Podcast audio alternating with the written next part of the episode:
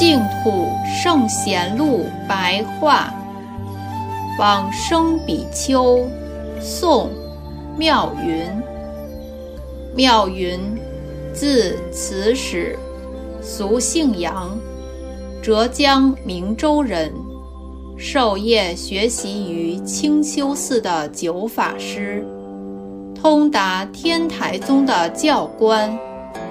南宋高宗绍兴十九年（公元一一四九年），继承住持清修寺，接着经历了慈溪（今属浙江宁波的南湖寺），最后退居在浙江奉化县溪口的吴世安。有一天。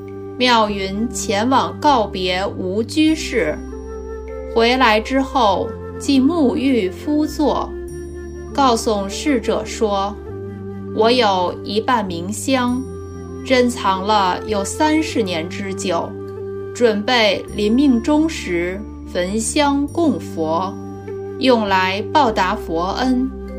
现今正是时候，我将要走了。”等到香木的云烟正炽盛的时候，即起身禀白佛陀，陈述他的祈愿，希望能够归于净土，然后合掌就坐而作画往生。